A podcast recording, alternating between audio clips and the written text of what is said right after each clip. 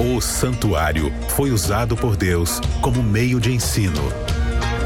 As suas cerimônias, os seus símbolos, desvendam verdades importantes sobre o caráter de Deus, a redenção e o fim do pecado.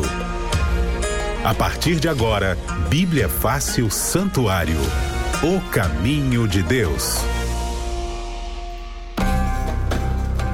Olá, seja muito bem-vindo a mais um Bíblia Fácil. Você que nos acompanha na frequência mais pertinho da sua casa, na Rádio Novo Tempo, ou também na Conexão da Esperança, novotempo.com barra rádio ou no nosso aplicativo que é de graça.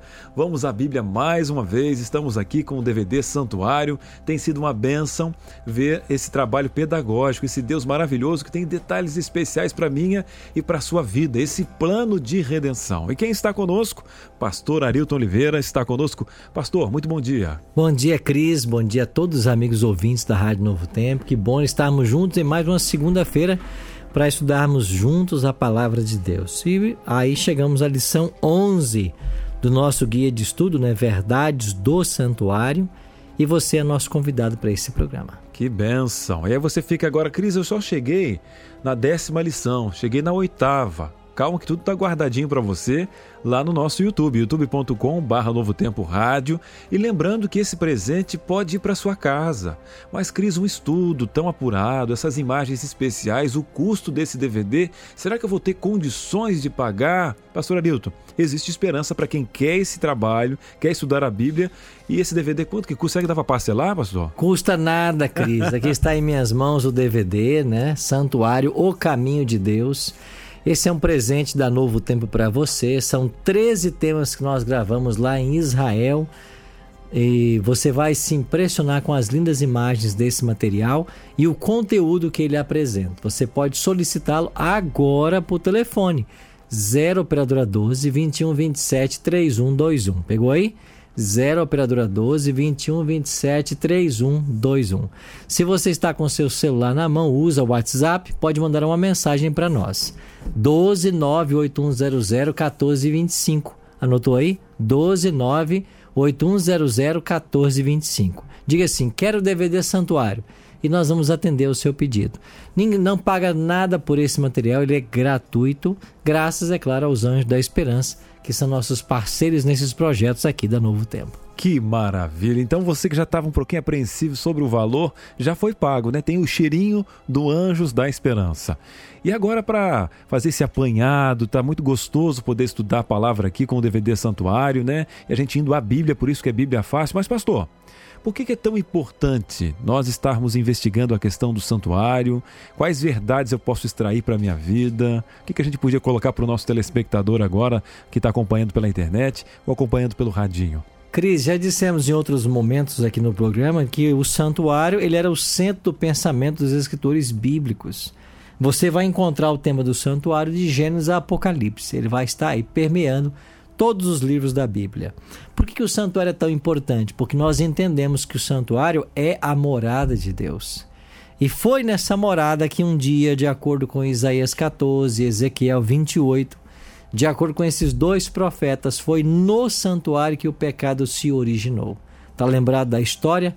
Daquele anjo que quis ser maior que o Criador, subirei acima das mais altas nuvens estabelecerei meu trono, serei semelhante ao Altíssimo.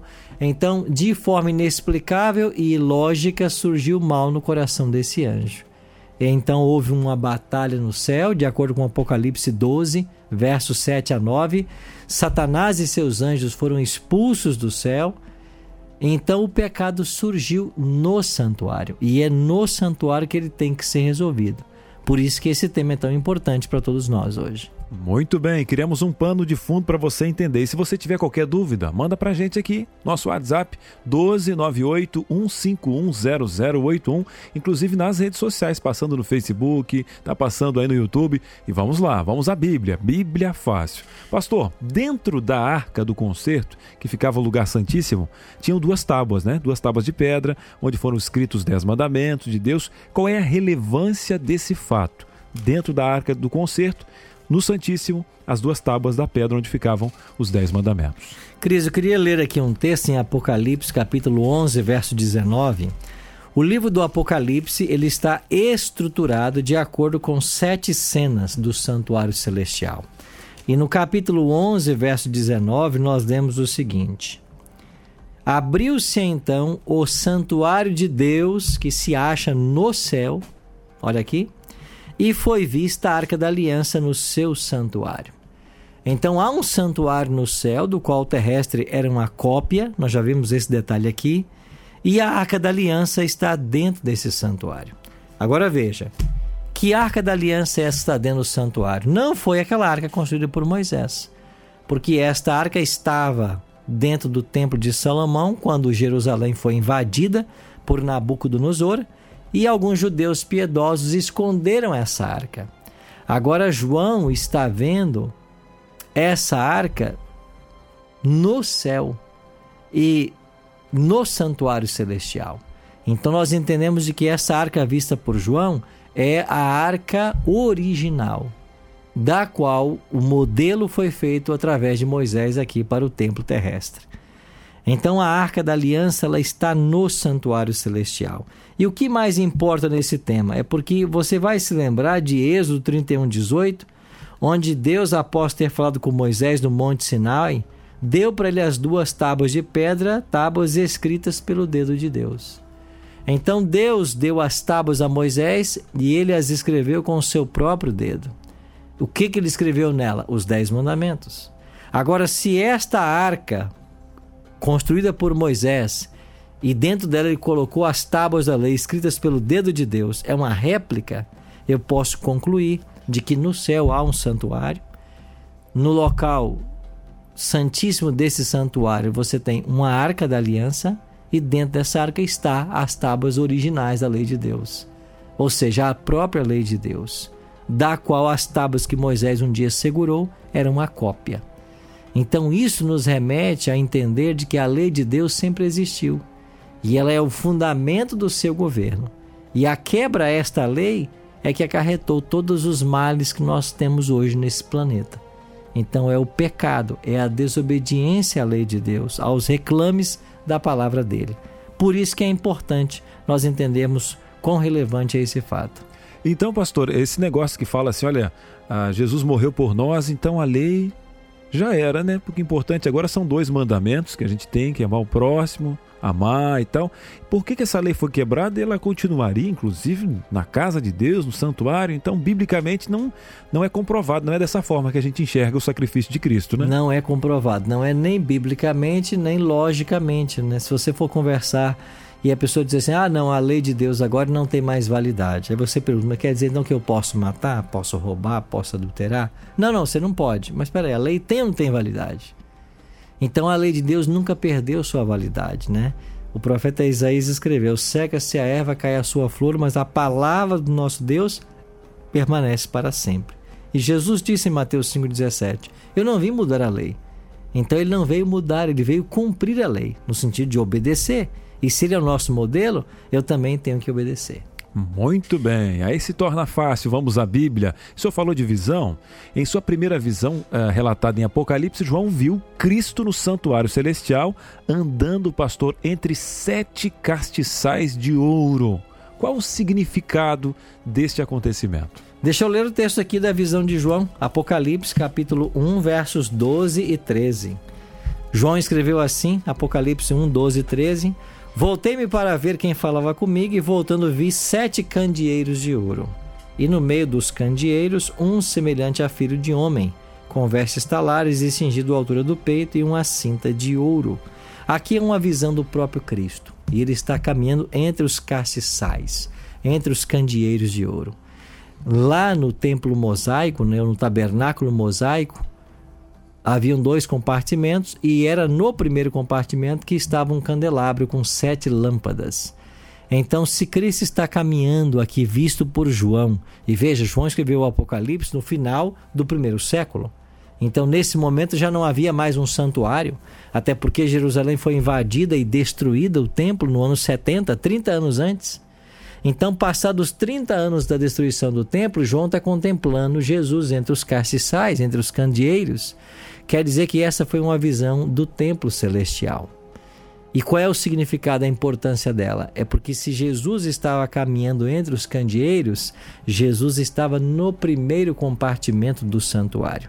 E nesse primeiro compartimento era onde entrava o sacerdote para fazer expiação pelo povo, para obter o perdão dos pecados. Então, isso nos ensina que Cristo hoje é nosso sacerdote e nós temos que buscá-la para confessar nossos pecados. Então, eu e você, quando pecamos, nós devemos confessar a Cristo, que é nosso sacerdote. João vai dizer assim: nosso advogado junto ao Pai. É a Ele que nós temos que confessar nossos pecados em busca de perdão. Muito bem, estamos aqui com Verdade do Santuário, lição aí, a 11 lição. Se você tiver qualquer dúvida, entre em contato conosco no 1298 151 0081.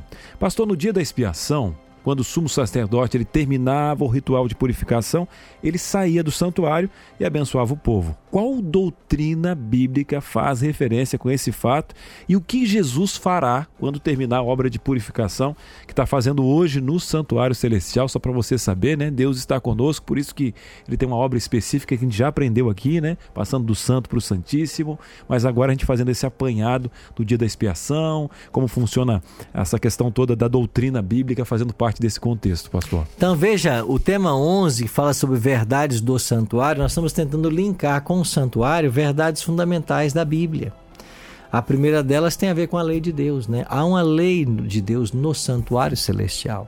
Isso quer dizer que quando nós pregamos a vigência da lei, a efetividade da lei, nós estamos nos remontando ao santuário, porque ela está lá.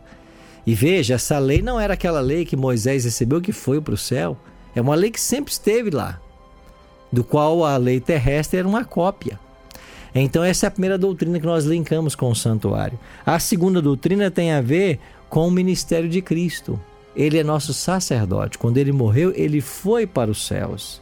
Por isso ele foi visto caminhando entre os castiçais de ouro. Essa é uma segunda doutrina que nos ensina a respeito do santuário. Agora, já a terceira doutrina tem a ver com a volta de Cristo a essa terra. Assim como o sumo sacerdote terminado o dia da expiação, ele saía do santuário para abençoar o povo, quando Jesus terminar a sua obra de juízo no santuário, e aqui tem uma outra doutrina relacionada com o santuário, é o juízo, o juízo que ora está acontecendo, então ele vai voltar à terra. Então você tem a doutrina do juízo conectada com o santuário e a doutrina da volta de Cristo também conectada com o santuário. É por isso que em Apocalipse capítulo 14 você encontra três mensagens angélicas. Essas três mensagens, elas devem se unir. O anjo do Apocalipse 18, que é um quarto anjo, se une aos três do capítulo 14 para pregar e evangelizar o mundo. E uma vez que o mundo for advertido com as três mensagens angélicas que aparecem em Apocalipse 14, o que, que vai acontecer? Olha o que diz Apocalipse 14, 14. Olhei e eis uma nuvem branca, e sentado sobre a nuvem um semelhante a filho de homem. Quem é esse? É o próprio Cristo. E aqui diz: Mas tendo na cabeça uma coroa de ouro e nas mãos uma foice afiada. Outro anjo saiu do santuário gritando em grande voz para aquele que se achava sentado sobre a nuvem: A nuvem, tome a tua foice e ceifa pois chegou a hora da ceifa, visto que a cera da terra já amadureceu. Então, aqui nós temos a volta de, de Cristo descrita como sendo uma colheita. Mas não foi isso que Jesus ensinou? Que quando ele voltar, ele vai separar o trigo do joio? É, é, é uma linguagem de colheita. E quem é o joio? São aqueles sinceros que foram leais à verdade da palavra de Deus. Ou, oh, desculpa, esse é o trigo. E quem é o joio? é aquele que não atentou para as verdades bíblicas. Então Cristo volta com a foice afiada, é, uma, é um símbolo, porque ele vai separar o trigo do joio, os fiéis dos infiéis. Isso aqui é a volta dele. Então, conectado com o santuário, nós temos a doutrina do juízo, que tem que acontecer agora para saber quem vai se perder, quem vai se salvar, e nós temos a conexão com a volta de Jesus. Assim como o sumo sacerdote, terminado o juízo, saía do santuário e abençoava o povo, quando Cristo terminar a obra de juízo lá no Santíssimo do santuário, ele vai voltar a essa terra para abençoar seu povo. Muito bem, já já temos uma pergunta aqui relacionada ao juízo, mas agora você está mandando as suas participações e é o Rômulo Bene. E aí, Rômulo? E ele fala o seguinte, pastor: Lúcifer era um querubim cobridor? Então quer dizer que os anjos sobre a tampa da arca faz uma referência ao papel de Lúcifer antes da sua rebelião? Exatamente. Está corretíssimo na afirmação. E aqui você tem o texto do profeta Isaías e do profeta Ezequiel. Em Ezequiel, no capítulo 28, verso 14, o profeta diz assim: Tu eras querubim da guarda ungido e te estabeleci. Permanecias no monte santo de Deus, no brilho das pedras andavas. Tu eras querubim da guarda ungido. É chamado também de querubim cobridor. E eram dois esses querubim cobridores que estavam ali sobre a arca da aliança, sobre a lei de Deus, na presença do próprio Deus no santuário. Então ele era um dos querubim cobridores. Muito bem, isso dando referência que você já aprendeu aqui, né? O pecado começou no santuário e vai terminar. Aí o plano de redenção pedagógico que estamos aprendendo aqui. Voltando ao assunto, pastor, sobre o juízo, na pergunta anterior, como é que vai funcionar a questão do juízo para as pessoas que já morreram? Essa é uma pergunta interessante, né? Quando é que se define a salvação ou perdição de alguém? Quando a pessoa morre é um dos exemplos. Então, quem morre, ou morre salvo ou morre perdido. E após a morte não há possibilidade de se passar de um lado para o outro. Quem está salvo se perdeu, quem está perdido se salvar. Então a morte ela cela isso. Então o juízo de Deus começou, de acordo com Daniel 8:14, a profecia das 2.300 tardes e manhãs, ele começou no dia 22 de outubro de 1844. De lá para cá, o juízo começou. E a Bíblia diz que o juízo começa pela casa de Deus e começa pelos mortos. Então, como é que se processa o juízo? Nomes vão sendo analisados se eles aceitaram ou não a graça que Jesus ofereceu. E então aceita-se nomes, rejeita-se nomes de acordo com a disposição que a pessoa teve, a influência do Espírito. Isso nos conecta com a outra doutrina da Bíblia, a doutrina de que a alma é mortal. Então, se ensina por aí hoje que a alma é imortal. Isso é uma mentira. A Bíblia ensina que a alma é mortal. É por isso que o juízo dos mortos já pode acontecer, porque eles estão dormindo e foi Jesus quem comparou a morte a um sono, né? Paulo também faz isso. Então, veja, as pessoas que morreram estão dormindo e o juízo delas já pode se processar, porque ela não vai ressuscitar agora. Se for salva, vai ressuscitar só na volta de Cristo. E se se perder, mil anos depois da volta de Cristo, de acordo com Apocalipse, capítulo 20, verso 5. Muito bem. Pastor, chegando mais uma participação aqui da Neneca Nunes. É, e ela pede uma explicação. Pastor, explica aí sobre o tipo e antitipo, ou antítipo. A gente usa essa expressão tipo e antítipo para falar do santuário terrestre e do santuário celestial. O que, que, é o tipo? É aquilo que deu a margem para um modelo. O que, que é antítipo? É aquilo que vem antes do tipo. Então, nós falamos aqui que todo o ritual, todos os móveis, tudo no santuário era um antítipo. Ou seja, ele vinha antes da realidade. Então, Jesus, ah, o sacerdote recebendo pecadores em Israel, é um antítipo do tipo que é Cristo recebendo pecadores no santuário celestial.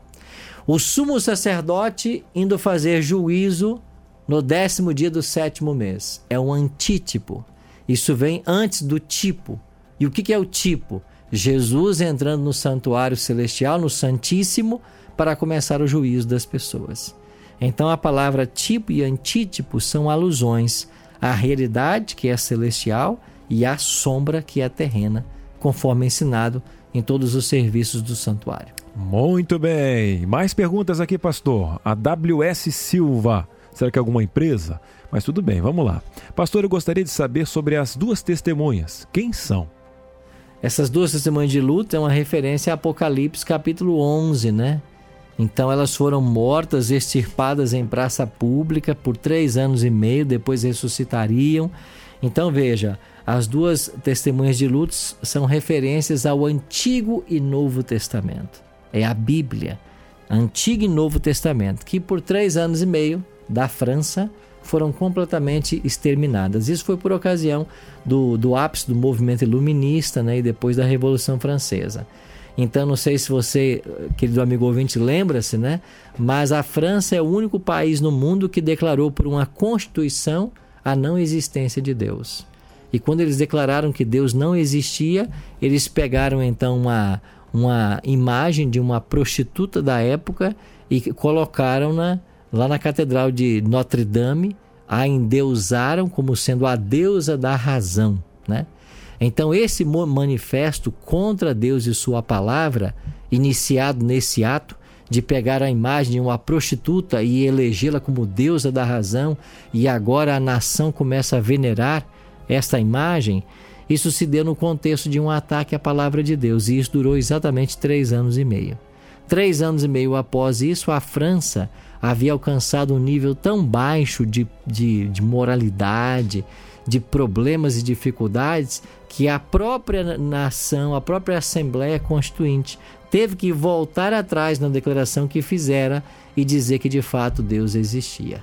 E aí você tem a disseminação do evangelho na França e outros países mais, vindos da Inglaterra, e aí você tem a Bíblia sendo traduzida para vários idiomas, inclusive o francês. Então nós temos aí nesse ato a morte e a ressurreição das duas testemunhas. Muito bem, você está aproveitando esse momento para tirar as suas dúvidas? Isso mesmo, vamos à Bíblia aqui. Chegando mais uma participação, pastor. A Jose.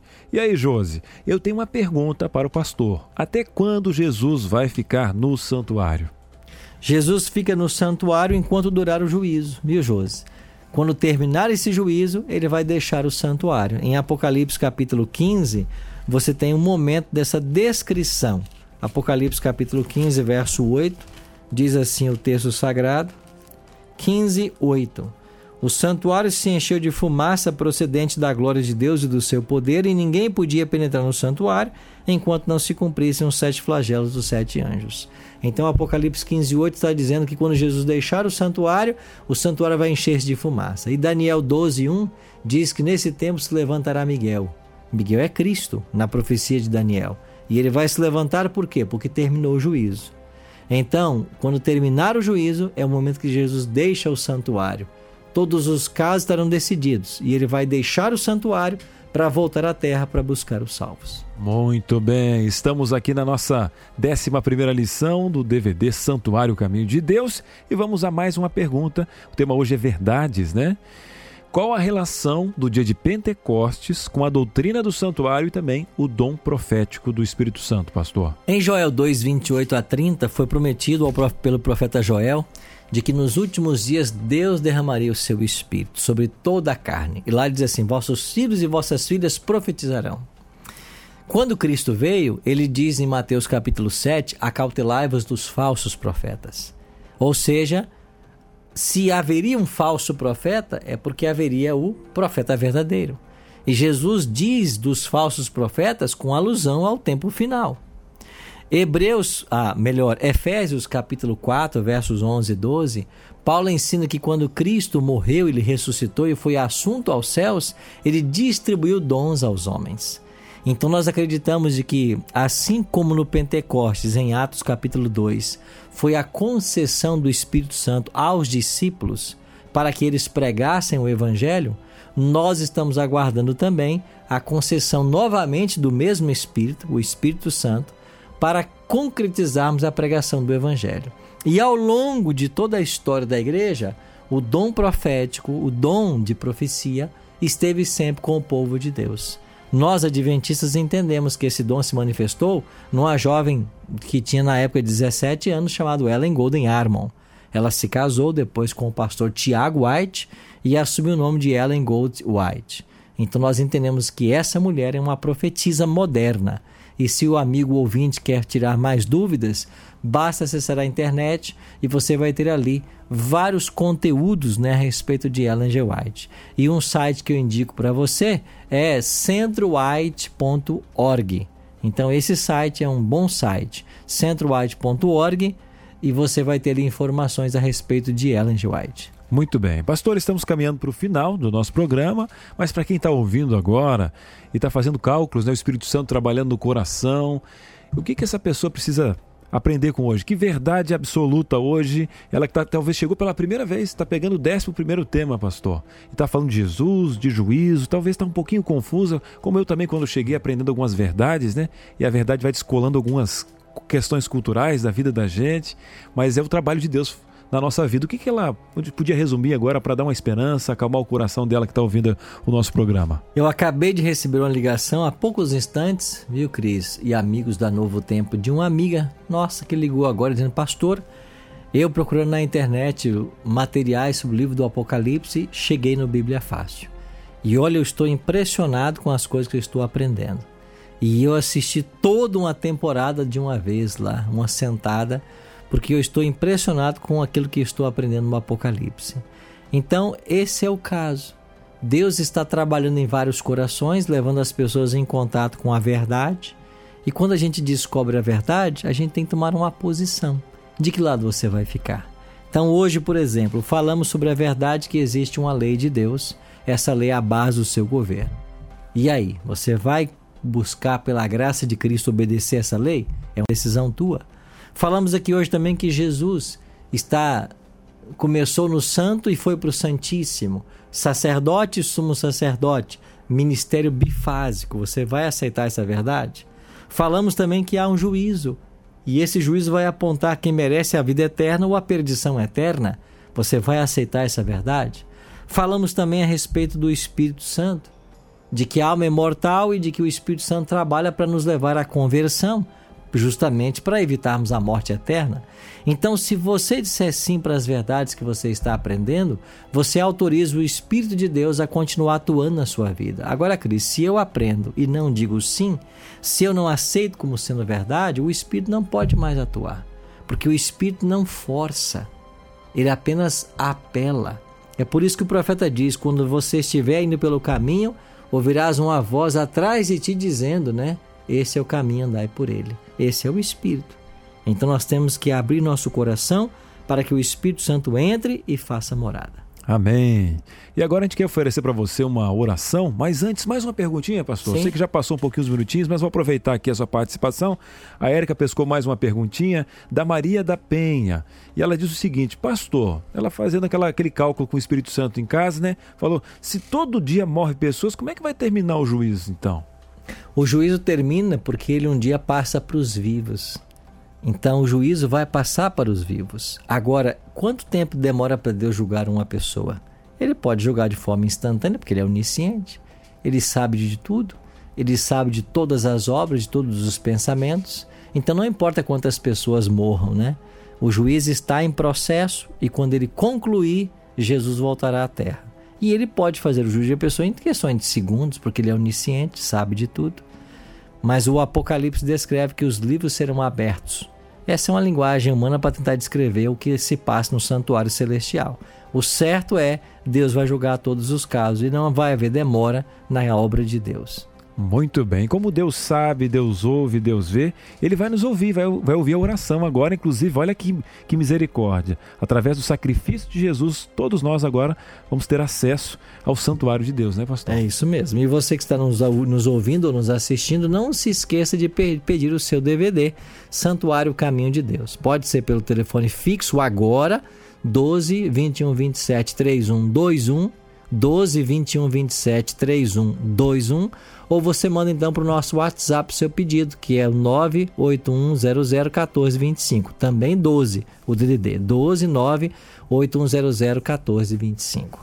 Muito bem. E teve antes da oração, pastor? Sim. Para você que está em casa, tem gente que já pediu. O Aldemir Queiroz falou o seguinte: Olha, Cris e pastor, estou esperando meu DVD chegar aqui em Belém do Pará. Olha, o programa é maravilhoso. Aldemir Queiroz, de Belém do Pará. Amém. Um abraço, Aldemir. Vamos orar por ele e por todos os nossos ouvintes agora. Pai Celestial, muito obrigado por esse rápido momento que passamos aqui estudando a tua palavra. Que o teu bom e santo Espírito esteja conosco e nos faça compreender as verdades que estão ligadas ao santuário e que nós possamos, pela tua graça, colocá-las em prática em nossa vida. Dá-nos um dia feliz na tua companhia. Oramos em nome de Jesus. Amém. Amém. Pastor, muito obrigado. Semana que vem tem o 12 tema. Estaremos de volta, Cris, se Deus quiser. Maravilha, um grande abraço. Estamos juntos na esperança. Bíblia Fácil Santuário. O caminho de Deus.